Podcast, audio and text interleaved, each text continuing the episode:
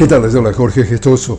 En el podcast de hoy, el Consejo de Seguridad de la ONU rechazó una resolución para un alto al fuego en la franja de Gaza impulsada por Rusia y avalada por una veintena de países.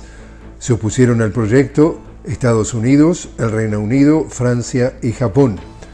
Comentando los resultados de la votación, el representante permanente de Rusia ante la ONU declaró que el Consejo de Seguridad otra vez se convirtió en un rehén de las aspiraciones de países occidentales.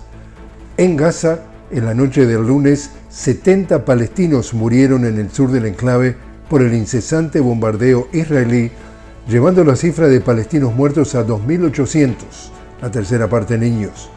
Los muertos en Israel alcanzan los 1.400, 300 de los cuales son soldados.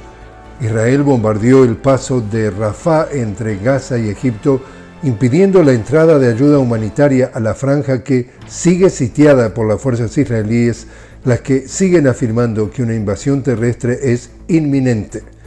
Mientras tanto, se prevé que continúen en numerosas ciudades del mundo manifestaciones en apoyo al pueblo y la causa palestina.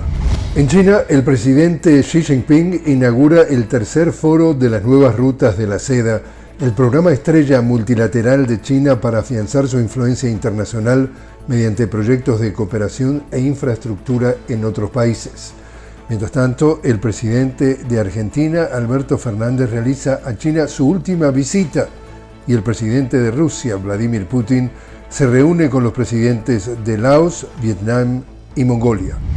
Y el presidente de Venezuela, Nicolás Maduro, desmiente y denuncia una manipulación mediática en torno a los acuerdos logrados en la mesa de diálogo entre el gobierno venezolano y las oposiciones. Y así es como está el mundo. Les habló Jorge Gestoso. Los invito a que me acompañen en un nuevo podcast de La Noticia con Jorge Gestoso. Hasta entonces.